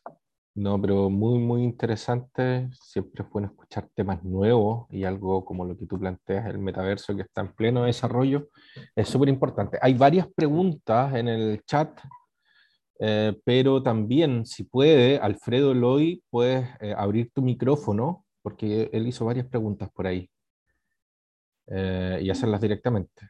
Si no, las vamos leyendo. Perdón. ¿Se escucha? Sí, sí, adelante Alfredo. ¿Qué tal? hola, hola. Perdón, porque mientras iba escuchando a Franklin como que se me llenaba la cabeza de ideas y preferí ir escribiéndolas de inmediato. Eh, bueno, primero que nada, gracias Franklin. Hola, mucho gusto en conocerte. Hola, Alfredo. No voy a, creo que puedo poner la cámara, ¿no? Sí, espero que no se me equivoque. Va, ahí.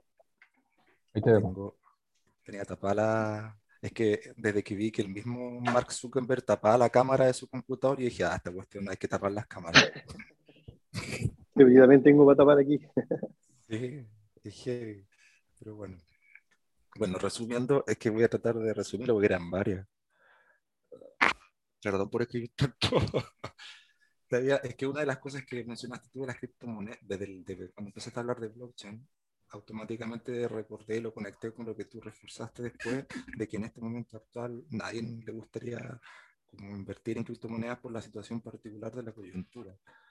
Pero eso y esa como promesa de descentralización y libertad eh, que uno atribuye al blockchain y si lo juntamos con lo que está pasando con las criptomonedas y toda esta creación incluso de los CBDC por algunos gobiernos, ¿Eso es exclusivo de, de las criptodivisas? ¿O también, por ejemplo, podría eventualmente afectar a la, a la blockchain? De que le empiecen como a decir, ah, no sé, es que esta cuestión no la dejemos libre para todo, cerrémosla. claro, es, esas preguntas son como parte de la incertidumbre que yo creo que existe hoy en día, de cómo finalmente se puede interferir o intervenir esta tecnología, que hasta ahora la promesa es que son descentralizadas, de que nunca van a estar bajo el control de los gobiernos, que esto es de la gente.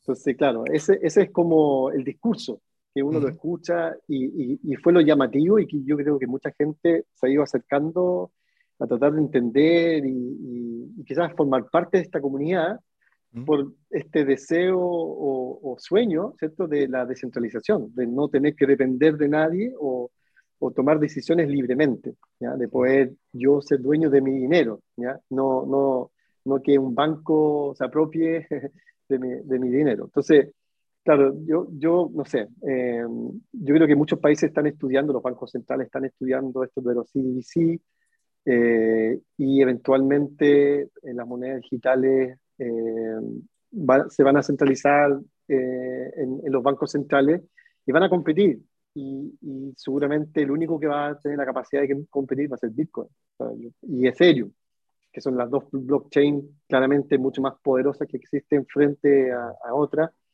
y considerando además que los demás son las altcoins o las shitcoins que, claro, ellos viven dentro del ecosistema de, de, de las blockchains de Ethereum, entonces eso seguramente van a ir desapareciendo. Pero, claro, yo creo que la, está la incertidumbre de qué va a pasar a futuro. Además hablan de la, de la computación cuántica, que eso va a ser tan poderoso que va a poder romper la cadena de bloques, ¿cierto? Y va a poder, ¿cierto?, eh, falsificar la información. Entonces, bueno, todo todavía es, mucho, mucha historia. Eso un poco lo conecto con la, la, otra pregunta que había puesto, que va en relación, por ejemplo, al hecho de que si efectivamente va a ser, los, las grandes criptomonedas van a ser como las que van a poder competir con las, las monedas del Banco Central. Por ejemplo, si yo eventualmente quisiera crear algún tipo de startup de turismo em, o una aplicación de turismo, tendría que hacer como justamente la, focalizar como esa interacción entre las personas solamente y estratégicamente a través de Bitcoin, por ejemplo, y Ethereum. No sé si eventualmente hay otra criptomoneda que me llama la atención, como están hablando de, creo que Cardano, también está mucha gente hablando de Cardano. Claro. Eh, sería como una forma de prepararse, ¿no? Porque a mí me quedaba como la duda de que no será solamente como un servicio como VIP, todo esto, y que tú después lo, lo dijiste al final en las reflexiones, que un poco al día de hoy no muchas personas tienen acceso a esto. Claro. O sea, la adopción de, de, de las criptomonedas está en, el 2 o 3% de, de la población mundial. Hoy día tiene acceso a las criptomonedas, digamos, tiene una billetera digital. Entonces, claro, la adopción está en una etapa temprana todavía, aunque, mm. aunque muchos dicen de que la oportunidad ya pasó.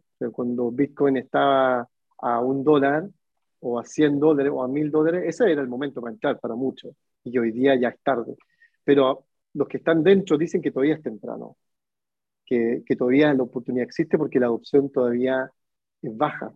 Entonces, mm. si el precio del Bitcoin con 2% de la población es de 30 mil, bueno, hoy día 20 mil dólares, cuando mm. esté el, el 50%, que es muy probable que, que en algún momento sí llega a ser el 50% y más, ¿qué precio va a tener Bitcoin? Porque como la moneda, la moneda de Bitcoin es limitada, o sea, hay un límite de 21 millones, cada uno de esos Bitcoin va, va a tener un valor eh, mucho mayor quizás el de hoy día. Entonces, pero todo es especulación al final, todo, todo es especulación. Y eso es lo, lo complejo de hablar de, ¿Tú podrías entonces un poco decir que parte de las recomendaciones finales, como para atesorarlas, es simplemente, porque me imagino que deben haber más, pero me imagino que una de las importantes es estar como atento nomás, estar como a todas las perspectivas. Porque Yo creo que hay que estar atento. porque van a haber algunos que van a decir, no, van a creerse, van a ir como del lado de la utopía y quizás otros que van a creer más en el lado distópico. Claro. Lo que pasa es que hoy día no es el momento para entrar, por ejemplo, a las criptomonedas, ni, ni tampoco los NFT. Hoy día NFT, el, el, tema de los NFT son el tema artístico, la venta de, de, arte digital, y que ha sido una locura. los precios que se han pagado es algo que, que, no tiene sentido. Entonces, eso finalmente va a explotar, es una burbuja, y eso va a explotar, y todo eso se va a perder, y mucha gente va a perder mucha plata. Pero todos dicen también que esto va a ser como la burbuja de, de las .com, que también en su momento de, de, auge, de auge, digamos, que claro, los precios, las acciones estaban por las nubes y cuando explotó, se cayó todo, se fue todo al suelo, perdieron mucho, muchas .com cerraron, quebraron y sobrevivieron los que realmente estaban haciendo un desarrollo detrás consistente. Amazon.com, por ejemplo, ellos claramente tenían, tenían claro su, su, su futuro y qué, qué, era lo que ellos querían hacer.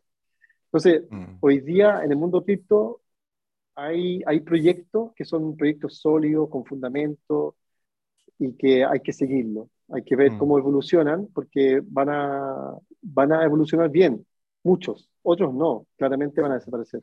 Por eso hay que estar atentos, pero no quedarse con la noticia. Dice, oh, es una estafa, Bitcoin va a morir, va a perder, todos van a perder su plata. Mm. Pero hay que, hay que ir un poco más allá, hay que informarse un poco más allá. Y la tecnología NFT, eso sí, la lo que está detrás de los NFT, más allá de lo que se vende con NFT, la mm. tecnología de por sí, eso sí, va, va a revolucionar todo. O sea, al final todo se va a tokenizar. Y la web 3.0 lo dice, todo se va a tokenizar.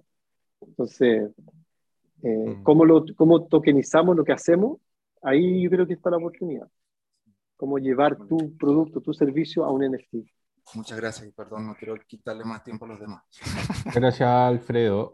Eh, antes de seguir con las preguntas, les recuerdo que en el chat está nuestra encuesta, que por favor nos pueden ayudar a, responder. Es muy importante su opinión también para, para poder evaluar estas actividades. Así que les pido que puedan hacer link en la encuesta que está en el chat. Eh, Franklin, acá eh, en el chat nos escribió hace un rato Carlos Sato y que justamente pregunta lo que tú recién estabas mencionando. ¿Qué significa tokenizar datos? ¿Qué significa tokenizar datos? O sea, yo cuando tokenizo un dato, yo a un objeto, hoy día un objeto digital, yo lo asocio a un código y ese código queda en la blockchain, ¿cierto? Yo lo subo, ¿cierto?, a la red y eso queda sellado. Entonces, y queda sellado ese, ese número, ese código, con nombres, ¿cierto? con el dueño, el propietario de, de, ese, de ese token, y todos los datos que pueden estar asociados al tipo de producto. Entonces, una serie de datos asociados al objeto que tú estás tokenizando queda eh, indestructible, in, in, eh, o sea, no es, eh, no es posible de falsificar nada. Perfecto. Eh, también en el chat tenemos a Hernán Torres que hizo varios comentarios ahí. No sé si Hernán prefieres abrir tu micrófono. A ver si está por ahí Hernán. ¿Me escucha? Hola, ¿qué tal? ¿Qué tal Hernán? Adelante. Bienvenido. Vale, gracias. Eh, bueno, la verdad que eh, hice comentarios más que preguntas en el sentido de, como esto se supone que iba dirigido como lo que viene en el futuro del turismo, eh, hablando del turismo propiamente tal y de lo que nos mueve, digamos, eh, supongo, o mejor dicho, estoy seguro que va por otro lado el tema, el tema natural, sustentable, ecológico, que no tiene nada que ver con lo que hemos escuchado. Eh, puede que haya alguna conexión, que se pueda hacer, eh, vivir experiencias de como estar en la selva amazónica, que yo he estado muchísimas veces y me encanta y quiero estar allá siempre. Nunca se va a comparar una realidad virtual a que suenen los pajaritos, los bichos, no sé qué, o sentir la brisa o el viento eh, eh, como es casi igual que estar allá. O sea, eso eh, obviamente que no, no, no, va a ser así y ojalá que nunca sea así, porque privilegio, digamos, más el, el, estar en contacto directo con la naturaleza, con lo simple, con, como ponía ahí, caminar por la playa, ir a una montaña, sentirla, y no estar con nada tecnológico, a no, digamos, em, exceptuando estar con una muy buena cámara para sacar fotos, para grabar videos, etc. Y de ahí lo que uno hace es eh, compartir las fotos de repente, los videos y, y, eso. Y me voy más por ese lado, este, este, este tema de, lo que hablaba Franklin, que domina muy bien el, tema y me cuesta, me cuesta ir ahí como llevarle el ritmo de, todo lo que dice, de todas las, de todas las eh, eh, abreviaturas que hay, las expresiones, pero entiendo para dónde va la cosa. O sea, me quedó muy claro el ejemplo de, que ahora, hoy en día, yo estamos conectados en este momento y en el momento que se acabe este webinar se va a desconectar y ahí entonces nos vamos a, ir a, qué sé yo, a nuestras casas y a seguir nuestra realidad, eh, digamos, más, más neta. Y, claro, eh, con esta cosa que viene, eh, se supone que después del webinar yo voy a ir caminando y voy a seguir escuchándolos a todos ustedes y nos vamos a seguir estando conectados y eso no me gusta para nada. O sea, es como, no, no, no, no, no quiero eso. Eh, eh, sí, es, bastante, ¿sabe lo que estaba pensando? Eh, yo pertenezco a una entidad de turismo inclusivo y tenemos una plataforma que se puede descargar que se llama Access App. Y mira, eh, como nada, nada va a ser igual a, estar ahí en, in situ, en la realidad, en una montaña, en una playa, en la selva, lo que sea, pero sí me, me gusta el concepto de esta eh, tecnología avanzada para precisamente personas que es imposible que vayan a un lugar y disfruten de eso en forma personal, ya sea por, por falta de dinero o ya sea porque tienen alguna discapacidad motora, auditiva, sensorial, eh, visual, y ahí sí, y ahí te podría decir que sería buenísimo eso, hacerlos vivir lo que uno vive en persona a estas personas que no pueden acceder ahí. Ahí sí, esa es la única parte que, pequeñita que me gustó de esto. y nada más, eh, con eso termino. Gracias por la oportunidad.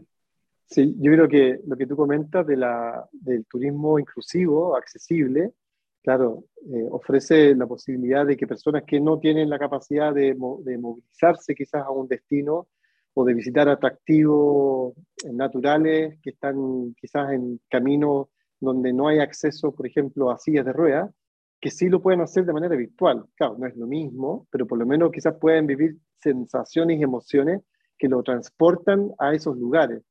Exacto. Eh, eso, eso yo lo veo como algo súper interesante. Y también de lo último que tú eh, comentas, em, yo creo que el, tema del metaverso para el turismo, al menos en una primera etapa, va a ser asociado al marketing. Cómo nosotros seamos capaces de vender nuestros destinos eh, utilizando estas tecnologías de la realidad aumentada y la realidad virtual. Y quizás en un mundo virtual. Eh, porque muchas veces nos cuesta vender el destino, nos cuesta contar la historia, contar el relato, de, contar a la gente qué es lo que ellos van a vivenciar. Entonces, esta tecnología va a permitir que, un, por ejemplo, una feria, estas ferias de turismo, la FITUR o la ITV, que un cliente ¿cierto? pueda conectarse con los cascos, ¿cierto? con los lentes, y entrar a conocer un destino y, quizás saludar a la gente, quizás visitar atractivos y, vivir eh, virtualmente lo que él podría sentir y vivir si lo visita físicamente. Entonces, yo creo que por ahí hay una, una gran oportunidad de, de poder convencer de con alto impacto de lo increíble que es visitar destinos como Puerto Vara, San Pedro Tacama, Isla de Pascua, eh, Torres del Paine, eh, porque uno, no sé, por Europa dice, ya, pero ¿qué, ¿qué, tiene de espectacular Torre del Paine que no tiene los Alpes? O que yo no pueda ver en quizás otro destino o país o cordillera dentro de Europa u otro continente. Entonces, ahí es donde la realidad aumentada o la realidad virtual puede, puede hacer algo a favor, digamos, y lograr generar ¿cierto? esa emoción de, oh, yo quiero ir, yo quiero ir, necesito ir. Yo creo que por ahí puede haber algo interesante. Muchas gracias, Nani Franklin. Eh, estamos ya en el tiempo. ¿Alguien tiene la última pregunta antes de que nos despidamos? Recuerden contestar la encuesta que está en el chat, que nos sirve para ir mejorando esta, este, este tipo de charlas, este servicio y otras actividades que tenemos como centro de negocio. Al parecer, nadie más. Eh, bueno, ha sido una muy interesante charla, Franklin, para los que somos de la industria turística seguramente es bastante reveladora también en lo que, en lo que se viene. Y, y ahí también como industria tenemos un, un, bonito desafío también. O sea, el cómo adoptamos estas tecnologías para mejorar la experiencia o las experiencias justamente de los, de los visitantes, de los viajeros, etcétera, etcétera. Así que muchas gracias. Te cedo la palabra, Franklin, para que te despidas y con eso cerramos. Muchas gracias a todos. Bien, muchas gracias, César, nuevamente por la oportunidad de acompañarles hoy día y a todos los presentes. Eh, gracias por la paciencia. Supe ahí que hubo problemas de comunicación en algún momento. Y bueno, es un tema que, que, que obviamente está en desarrollo. Eh, es imposible saber de todo. Yo creo que hay que especializarse en, en temas puntuales y en, en, el caso específico de turismo, yo creo que hay oportunidades que desde ahora ya se pueden ir implementando o se pueden ir eh, investigando o prototipeando quizás algunas soluciones que, que, podrían ser de gran beneficio para futuro. Así que muchas gracias y nos vemos en un par de días más. Así es. Muchas gracias. Que tengan todos una muy buena tarde. Chao, chao. Chao, chao.